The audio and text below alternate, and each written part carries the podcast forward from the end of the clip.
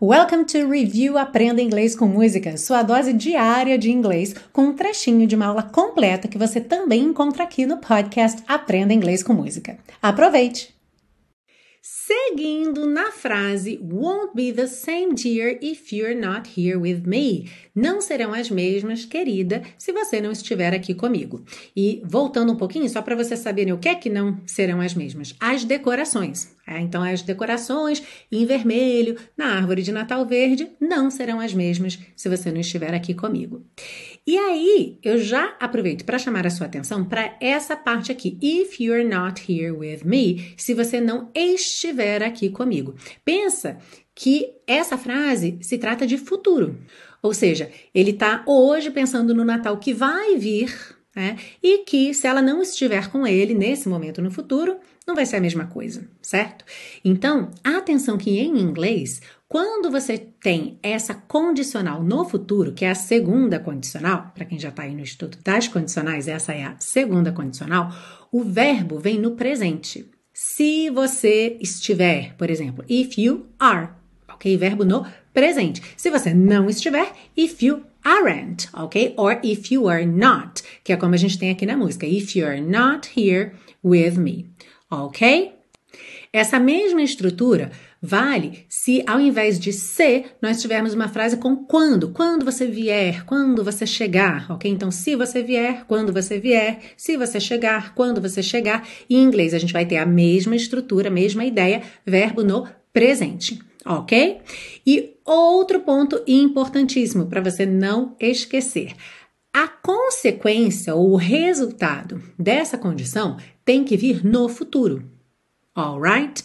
Por exemplo, aqui ele diz que as decorações não serão as mesmas. Won't be the same, certo? If you're not here with me. Então percebe que a gente tem won't, will not, futuro. Para a gente praticar, vamos pensar num exemplo simples do dia a dia. Imagina que um amigo seu, uma amiga sua, te ligou avisando que vai estar na cidade, na sua cidade, no final de semana, mas você ainda não tem certeza se vai ficar em casa ou não, porque fim do ano agora é meio correria, né? E aí você pensa o seguinte: ok, se eu ficar em casa, eu te aviso, né? Já vamos pensar aqui que vai ser eu te avisarei, tá? Porque essa parte aí da consequência do resultado tem que vir no futuro. Então, como ficaria se eu ficar em casa, eu te avisarei?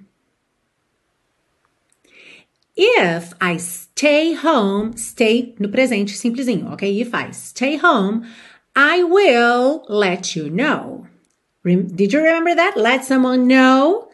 Deixar alguém saber é o equivalente a avisar, ok? So, avisar alguém to let someone know. So, if I stay home, I'll let you know. Percebe que eu contraí I will, I'll, ok? I'll let you know. E o mais importante aí que você não pode esquecer é que em português a gente costuma dizer: se eu ficar em casa, eu te aviso. Tá? Então você vai ter que virar a chavinha aí, fazer essa pequena alteração para o inglês que é até muito literal, é futuro mesmo, não é? Não é eu te aviso, é eu te avisarei, eu vou te avisar. Se no sábado que vem eu ficar em casa, eu vou te avisar, eu te avisarei. I will let you know.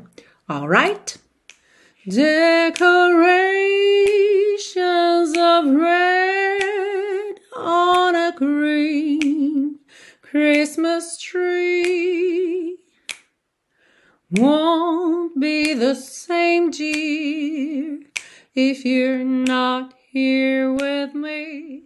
Ah, e se você busca um curso de inglês passo a passo com a minha orientação, conheça o Intensivo de Inglês da Teacher Milena, meu curso de inglês que te oferece 30 dias de garantia incondicional. Saiba mais em www.intensivo.teachermilena.com.